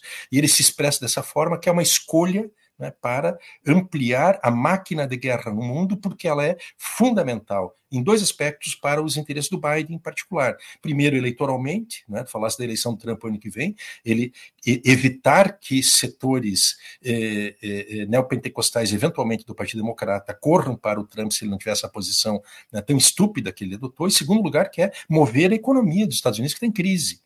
Né? Então ele precisa disso. Bom, o que eu acho que diante dessa falência, não é uma falência da, da ONU, a ONU é o que ela é, ela é falida, ela tem que ser reformada, ela não corresponde aos anseios do mundo contemporâneo. Não é possível que os países que produzem guerra são os mesmos que podem né, estabelecer vetos ou posições sobre as Nações Unidas, né, sobre ações humanitárias das Nações Unidas. Não é razoável, isso está fora de propósito. Mas isso é o, é, é, é, é, o que a casa oferece, essa é a realidade. Agora, o que eu acho é que diante da falência da ONU, ONU nesses termos e da perspectiva que está aberta né, de um agravamento do conflito, é, é, uma saída é fundamental que é das consciências democráticas e humanistas do mundo, antirracistas, anticoloniais, eh, pró-Palestina, que entenda eh, o, o, direito que Israel tem de ter o seu Estado, mas, sobretudo, que seja pró-Palestina no sentido de que o Estado palestino seja erguido né, e que se mobilize amplamente. Essa consciência mundial ela vai ser fundamental, assim como foi fundamental a consciência democrática mundial e pacífica é, mundial na guerra do Vietnã. Está acontecendo no mundo, ontem teve em Londres a maior manifestação popular no pós-guerra, Gustavo. Ontem, judeus não sionistas ocuparam, entraram no Capitólio em Washington para se manifestar contra essa barbárie que está sendo produzida pelo Estado sionista de apartheid de Israel, com apoio dos Estados Unidos, diziam: não em nosso nome essa barbárie. Aqui no Brasil nós estamos estamos vendo várias manifestações que começam a acontecer. Ontem mesmo, aqui à noite, em Porto Alegre, eh, teve uma manifestação que surpreendeu pela adesão, mais de cinco pessoas participando, para teres uma ideia. mil pessoas, origi... Isso, originalmente a atividade estava proposta e se realizou eh, no, no, espaço do sindicato do, do, dos, dos, funcionários municipais de Porto Alegre, mas tinha uma multidão em volta do auditório que se decidiu, então, sair daquele ambiente fechado e ir-se para a rua para se manifestar e fazer um, um breve percurso pelas ruas de um bairro eh, da Cidade Baixa da cidade de Porto Alegre. Hoje estão previstas manifestações no Rio de Janeiro, amanhã em Brasília, e assim em várias outras partes do mundo, apesar da, da, da, da proibição da França de que houvesse uma manifestação pró-Palestina, eh, saem as manifestações. Então, eu entendo que é este movimento essa grande mobilização de solidariedade, de apoio, de denúncia, né, e de eh, eh, absoluta rechaço a, essa, a esse genocídio que está em curso, é isto que poderá, essa mobilização da consciência mundial, que poderá criar um ambiente mundial que derrote, né, aí sim, acelere a derrota né, do poder imperial dos Estados Unidos e constitua um ambiente onde a gente possa evitar essa tragédia de todas. Vai ser a maior tragédia. Nós estamos assistindo em tempo real, isso que me dói profundamente. É, é, é, é duro isso, mas nós não podemos aceitar que essas coisas estejam acontecendo em tempo real dessa forma. 2 milhões e 300 mil pessoas confinadas num campo de, de, de concentração, numa prisão a céu aberto, sem direito a receber ajuda humanitária, sem direito a receber apoio assistencial de médicos, enfermeiros, sem autorização para estacionar um, um, um navio eh, hospital no Mediterrâneo, no Mediterrâneo Oriental para atendê-los, enquanto, por outro lado, os Estados Unidos mandam o maior navio de guerra do mundo, o, o Gerald Ford. Então, veja assim, isso é inaceitável, é desproporcional, não é razoável, é assimétrico, é brutal, não é uma guerra, é uma violência, é limpeza étnica, é genocídio. Isso é uma consciência mundial que tem que ser eh, eh, chamar atenção eh, do mundo para essa verdadeira barbárie, conter isto, né, antes que ela se consuma de fato e crie uma situação eh, irrecuperável né, de uma humanidade impossível, do meu ponto de vista. É, é um pouco aquele paradoxo do observador, quer dizer, quando você está dentro de um processo, é, você, você tem que fazer um esforço um pouco maior para entender o processo, né? E quando você se afasta um pouquinho, aí você consegue entender. Dizer, parece que está todo mundo meio dormente né? É, embora você tenha manifestações no mundo todo, como você destacou, né? Mas como entender ainda que os Estados Unidos mantenham essa posição, como países europeus mantenham essa posição e não censurem Israel pelo que eles estão promovendo, pelo que, pelo que esse país, esse governo né, do Netanyahu está promovendo ali. Eu quero trazer um comentário aqui do J. Taré para você comentar o, o, o Miola, que é o seguinte: ele está dizendo o seguinte: o líder do Hamas está livre, leve e solto no Catar, que é aliado americano e financiador do Hamas. É só ligar para o rei do Catar e mandar prendê-lo. Então, o objetivo é expulsar os palestinos de vez. Eu achei curiosa aqui esse comentário, porque, de fato, o líder do Hamas está no Catar e ele, inclusive, está gravando vários, vários vídeos ali e tudo mais. Que, que, que, qual que é essa problemática? Quer dizer, o Catar, que também te, que tem manifestações populares pró-Palestina. E que é um país que tem é. suas conexões financeiras, econômicas com o grande império, o grande centro, centro político de poder. É. O que, você poderia dizer sobre isso? Eu, eu, eu não tenho informação essa que é Tared, né? Ele Tared. aqui. Taré. É, Taré, Taré. Eu não, não, não, eu desconheço essa informação. Agora, é, me parece um pouco lógico também a gente imaginar né, que lideranças estejam na, eh, eh, expulsos dos seus territórios e, e, e, estão organizando desde o exterior as ações internas. Quem somos nós, né, Gustavo? Quem somos nós para dizer eh, para o, o 2 milhões e 300 mil em Gaza, mais uma outra quantidade eh, eh, impressionante na Cisjordânia, que vive em campo de concentração, numa prisão a céu aberto, para dizer que as formas, cercados por muro, por terra mariar, que as formas de luta aceitas são as formas de luta que nós entendemos que têm que ser desenvolvidas. Então eu não me atrevo a fazer isso, porque eu não tenho, não me sinto na legitimidade de dizer se as formas de luta que eles estão adotando, inclusive armadas, elas são adequadas ou não. Eu posso discordar, humanamente falando, eticamente falando, e nós nós não, não, não, não, celebramos guerras, não celebramos assassinatos, não celebramos mortes. Posso condenar aquelas ações, não aceitá-las enquanto, mas são as escolhas que são feitas essas organizações.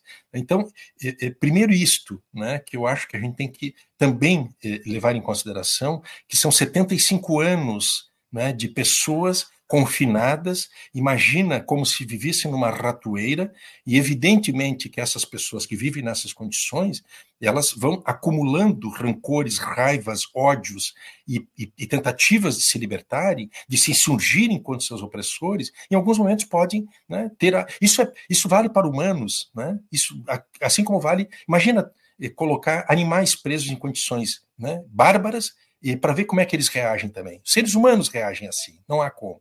É, um aspecto que a gente tem que considerar, é, Gustavo, é que o, o, o, o Hamas, que é um, uma corrente eh, religiosa, ela foi nos anos, eh, final dos anos 80, ela foi fortemente financiada e apoiada pelos Estados Unidos e por Israel, com o objetivo muito claro de dividir é, é, é, os grupos políticos, as influências políticas é, é, nos territórios palestinos.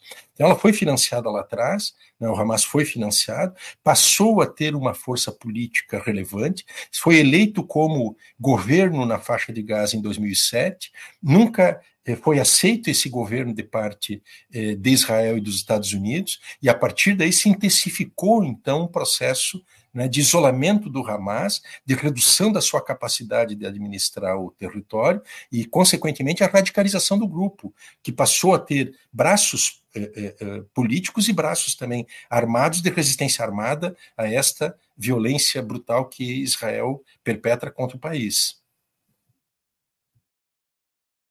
Tá aí, Jefferson Miola, aqui a gente encaminhando para o último momento aqui do nosso Giro das Onze. Temos aqui cinco minutos, quatro minutos. Miola, queria te perguntar para fechar sobre a articulação da diplomacia brasileira no Conselho de Segurança da ONU, que foi muito elogiada, enfim, por, até pela China. A China elogiou muito é, depois do veto ali terrível dos Estados Unidos. É, manifestação também que a gente teve aí é, vários países, né, representantes virando de costas pra, para a diplomata estadunidense, tudo mais, uma cena assim histórica, né? Como é que você acha que está a, a, atuação do Brasil nesse quesito? Gustavo, assim, é, é, é primeiro para desfazer de pronto, né? O Brasil não foi derrotado na votação de ontem. Né? Quem foi derrotado na votação de ontem foi a possibilidade né, de, um, de paz e de contenção da barbárie. Né? E quem venceu ontem foi os Estados Unidos, o poder imperial que ele tem no mundo e a sua disposição de comandar o genocídio e de promover o conflito em escala planetária. É disso né, que nós estamos falando.